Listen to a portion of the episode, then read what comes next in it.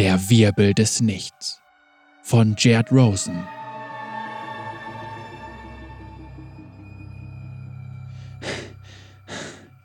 Okay, keucht Kaiser und blickt hoch zu der Gestalt, die vor, über und gleichzeitig überall um sie heranwächst. Die Flügel des Monsters breiten sich 20 Armlängen in jede Richtung aus und nehmen ihr gesamtes Sichtfeld ein. Nicht, dass Kaiser etwas anderes sehen hätte können, da ein halbes Dutzend Arme ihren Kopf gegen die Wand drückten. Die Masse der Kreatur dehnt sich weiter aus und erfüllt den Ozean der Albträume, den sie ihr Heim nennt. Jeder funkelnde Zahn jetzt so groß wie ein erwachsener Mensch und immer weiter wachsend. Ihre vier gierigen Augen blicken kühl und gleichgültig auf Kaiser hinab, vielleicht auch hungrig. Bei dieser Größe lässt sich das schwer einschätzen. Sie mochte sie lieber, als sie noch die Gestalt einer Person hatte. Okay, wiederholt sie. Sie kann ihre Rüstung nicht bewegen, die in einer Art gelähmter Ehrfurcht erstarrt ist. Der Anzug ist ein Parasit, eine der einfacheren Kreaturen, die die Leere ausspucken kann. Kann er überhaupt so etwas wie Ehrfurcht empfinden? Egal, jedenfalls kann sie ihren Körper nicht bewegen. Sollte sich nicht etwas drastisch ändern, ist das wahrscheinlich ihr Ende. Kaisers Gedanken kreisen um letzte Möglichkeiten. Ihre Kanonen zurück gegen die Wand feuern, sie in das Maul von diesem Ding feuern, den Schlund. Sie denkt daran, wie schnell dieses Monster ist und wie groß es ist. Schnell und groß. Fantastisch. Ein letzter Versuch bringt vielleicht nicht viel, und dann würde Kaiser bestimmt sterben. Aber es wäre zumindest etwas. Sie könnte es Schmerzen verspüren lassen. Mein wahres Ich missfällt dir, spricht es viel zu ruhig. Seine Stimme ist so laut, dass sie die ganze Umgebung erzittern lässt, dass entsetzliche Trümmer losbrechen, während tausende Raubfische aus der Leere aus den gezackten Löchern dringen. Eine Stimme, die biegt, sich zusammenzieht, flüstert und schreit. Ihre Schichten hallen ohne Ende wieder, eine Arie, gesungen von nicht einer, sondern von Millionen Stimmen. Kaisers Augen weiten sich, als sie es erkennt. Dort sind all die Leute hin. Die Leere war in weniger als einer Stunde durch die jetzt sehr ehemalige Stadt Belveth geprescht. Kaiser hat es nicht rechtzeitig geschafft und nun ist die einst so belebte Metropole verschwunden. Alles. Jeder. Was verblieb, erinnert nun an einen riesigen leuchtenden Krater aus zerschmetterten Trümmern, die sich in etwas unerkennbar Fremdes verwandelten. Die Strukturen änderten sich, als wollten sie erstarrte Formen von Kreaturen, erstarrte Formen von Menschen nachbilden, als würde ein Kind eine Spielzeugstadt aufbauen. Aber wo waren die Menschen hin? Die Vastaya, die Tiere und die Pflanzen? Sie hatte sich durch die zertrümmerte Stadt und in den Tunnel im Zentrum der leeren Bucht gekämpft, hatte kein Lebenszeichen gesehen, nur die leeren geborenen Schrecken wie kilometerhohe schillernde Tentakel und Massen, die sie als Knäuel schreiender Rümpfe betrachtete. Es ergab keinen Sinn. Die Überreste nach einem Angriff der Leere sind nicht schön anzusehen, aber normalerweise ist etwas übrig. Jetzt weiß sie warum. Du bist die Stadt, zischt Kaiser durch die vibrierende Mauer aus Geräuschen. Berveth, bist du? Ja, sagt Berveth und wogt sanft seine, ihre Flügel. Die rohen Komponenten ihrer Leben dienten meiner Geburt als Ursprung. Erinnerungen, Emotionen, Geschichte. Ich bin gleichermaßen Berveth, wie Sie es waren, und beanspruche den Namen für mich. Berveths gigantischer Körper sträubt sich. Goldene Strahlen erhellen sanft das Licht über ihrer Gestalt, fassen die falsche Sonne des Meers der Leere wie Ringe einer sterbenden Welt ein. Neu geformtes Fleisch atmet, als es gegen die Imitation einer Flutwelle wogt, die Adern kurz erhält, bevor sie sich von der Haut des Monsters lösen, sie alle irgendwie lebendig und unabhängig, Völker in sich selbst. Schwärme aus Zehntausenden leeren Fischen schwimmen um ihre Königin wie Vögel, die um den Gipfel eines entfernten Bergs kreisen. Wunderschön auf seine eigene Art. Hätte die Leere eine Göttin, so würde sie aussehen. abscheulich und monströs und schön. Kaiser ist derart von der schieren Größe dessen, wovon sie Zeugin wird, ergriffen, dass sie kaum bemerkt, wie die Arme in der Wand sie nicht nur losgelassen, sondern sie zu Boden gleiten lassen haben. Es ist schwer, alles auf einmal zu verinnerlichen. Es hat seinen eigenen Namen erwählt, denkt sie und wischt wie aus einem Reflex eine leeren Hand von ihrer Schulter. Das ist unmöglich. Wesen aus der Leere benennen sich nicht selbst. Die meisten, wie die Xersai, sind nach Konzepten aus der Geschichte von Shurima benannt. Üblicherweise von jenen, die glücklich oder unglücklich genug waren, die Begegnung mit einem der Monster in den Dünen überlebt zu haben. Sie haben weder die nötige Geistesgegenwart noch die Selbstwahrnehmung, aber viel wichtiger ist, für die leeren Geborenen haben Namen keinen Wert. Sie sind eine Erfindung der lebenden Welt und sie wollen sie nicht. Warum also sie? Ich werde dich bekämpfen, sagt Kaiser trotzig und weiß aber nicht, was sie tun oder wo sie angreifen sollte. Ich werde dich töten. Das wirst du nicht, antworten die vielen Stimmen von Belveth. Du bist nicht einmal zur einfachsten Form des Widerstands fähig. Andere haben es vor dir versucht, im Zeitalter vor meiner Geburt.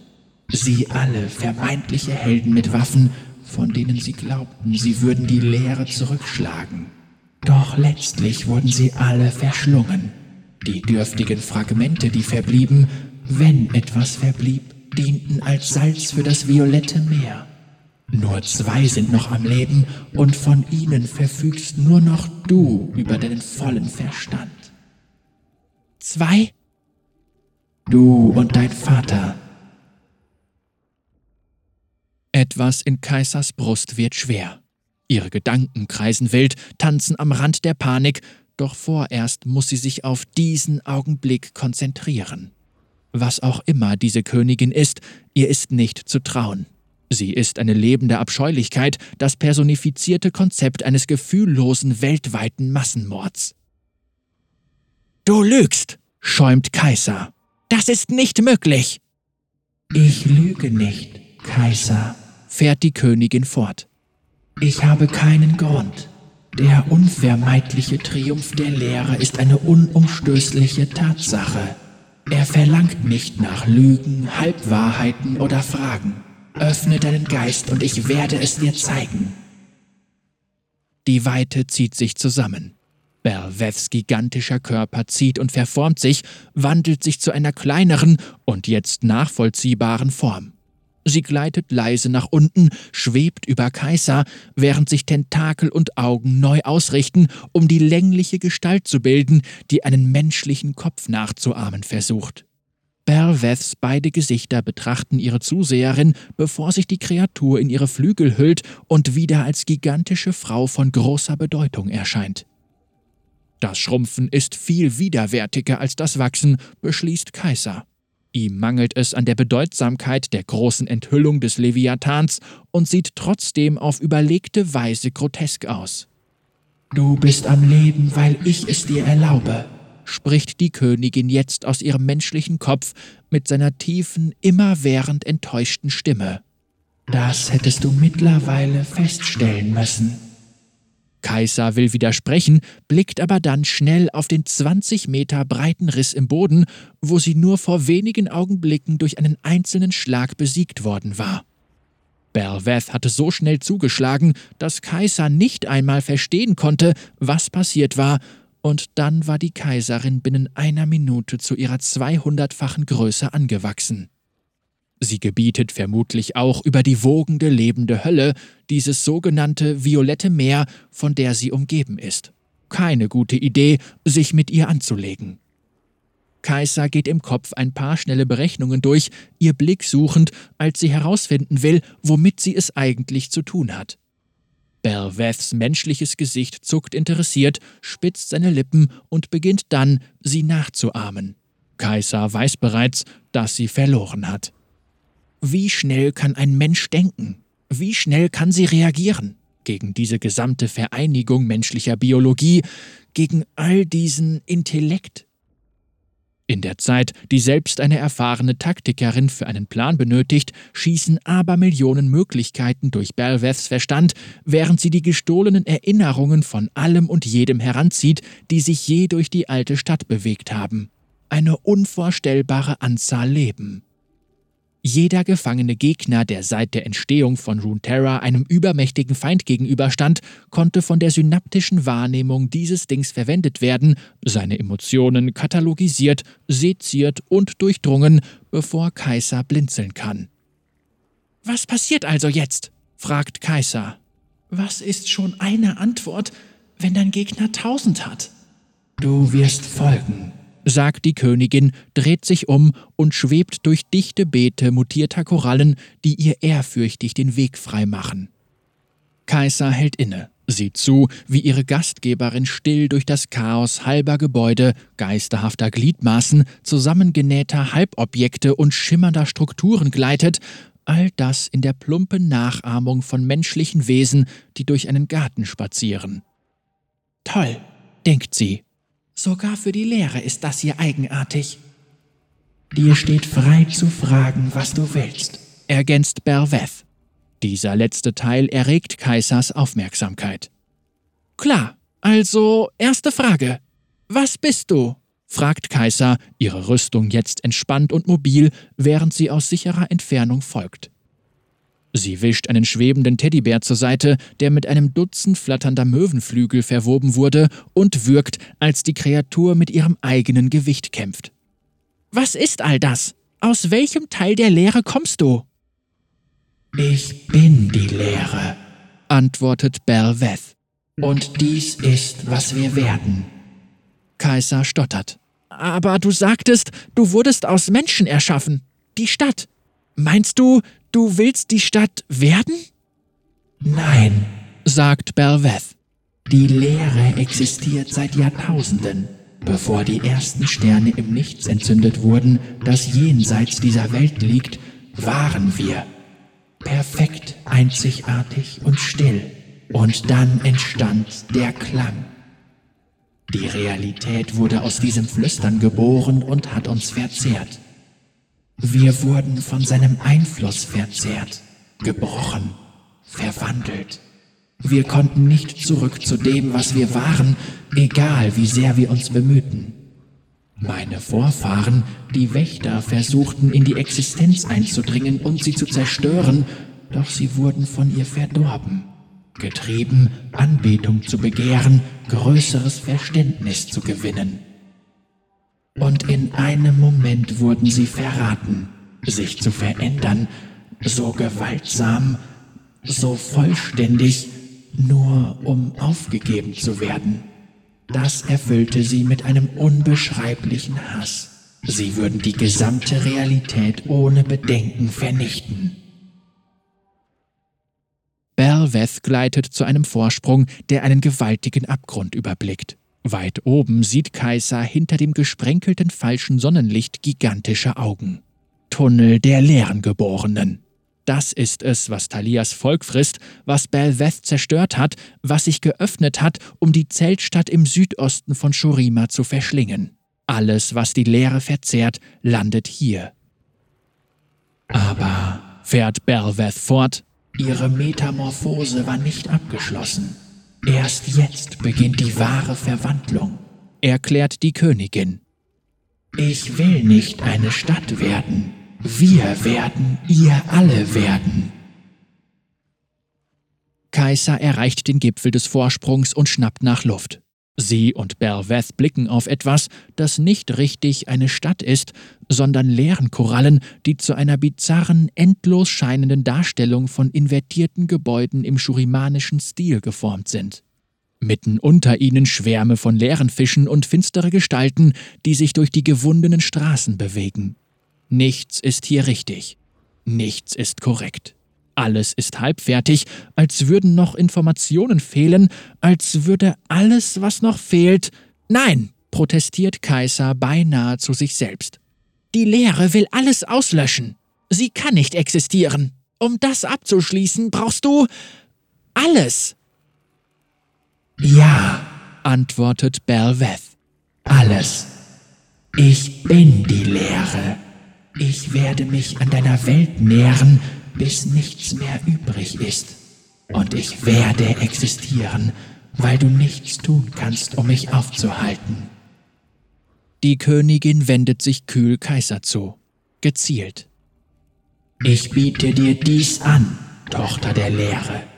Deine Welt muss enden, damit meine existieren kann. Doch jene, die vor uns kamen, die Wächter, ihnen bin ich eine Beleidigung.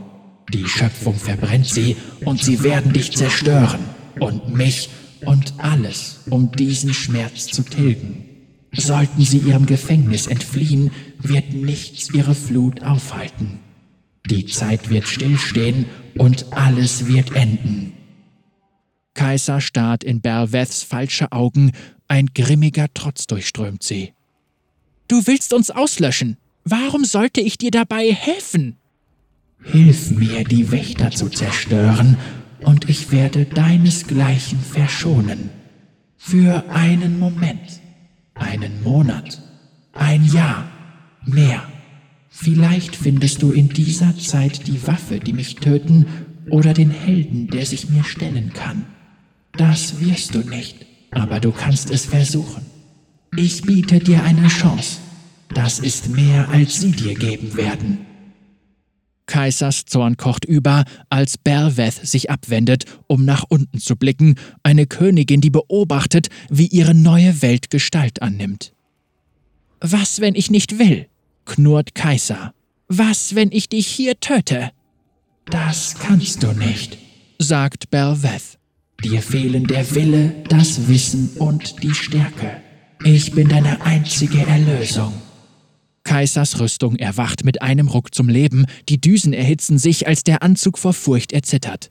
Kaiser versucht, ihn mit ihren Gedanken zu kontrollieren, doch der Parasit weiß anscheinend etwas, das sie nicht weiß. Sie versucht, ihm die Kontrolle zu entreißen, ihre Augen wenden sich nur für einen Moment von Berweth ab, um. Oh nein. Die messerscharfe Flügelspitze der Königin stößt in Kaisers Brust und hebt sie hoch, während Kaiser versucht, sich zu befreien. Kaiser feuert alles ab, was sie hat. Geschosse hageln auf die Königin nieder, Blitze aus gleißender violetter Energie rasen auf ihren Körper zu und Lichtstrahlen, die schwächere Leerengeborene entzweigerissen hätten, tanzen über ihre halbdurchsichtige Haut. Keine Auswirkung. Tochter der Leere, du wirst die Wächter finden und die Wahrheit bestätigen oder dein Licht wird gemeinsam mit dem aller anderen ausgelöscht. Dies ist keine Drohung, sondern mein Versprechen.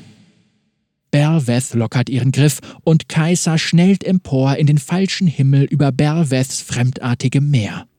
Die violette Zwillingsstadt glitzert unter ihr, die Fenster glatt vor Biolumineszenz und stürzenden, ungeformten, schrecklichen Dingen. Als Kaiser durch einen Tunnel der leeren Geborenen in das blendende Tageslicht rast, wendet sich die Königin ab und überblickt ein weiteres Mal ihre Welt des Verlangens. Kaiser stößt durch die Sande des südlichen Shurima und schlägt hart auf den Dünen auf, während sie sich wälzt, ihr gesamter Körper herumgeworfen und gestoßen wie ein Gummiball. Die leuchtende Hülle der Stadt Belveth qualmt leise in der Ferne, frei von jedem Leben, während neue Dinge durch sie huschen und das Land erbauen, das sich über alles verbreiten würde. Ein Tumor, der die Welt verzehren wird. Der Anblick ist schrecklich und die gesamte Realität wirbelt heftig im Wind.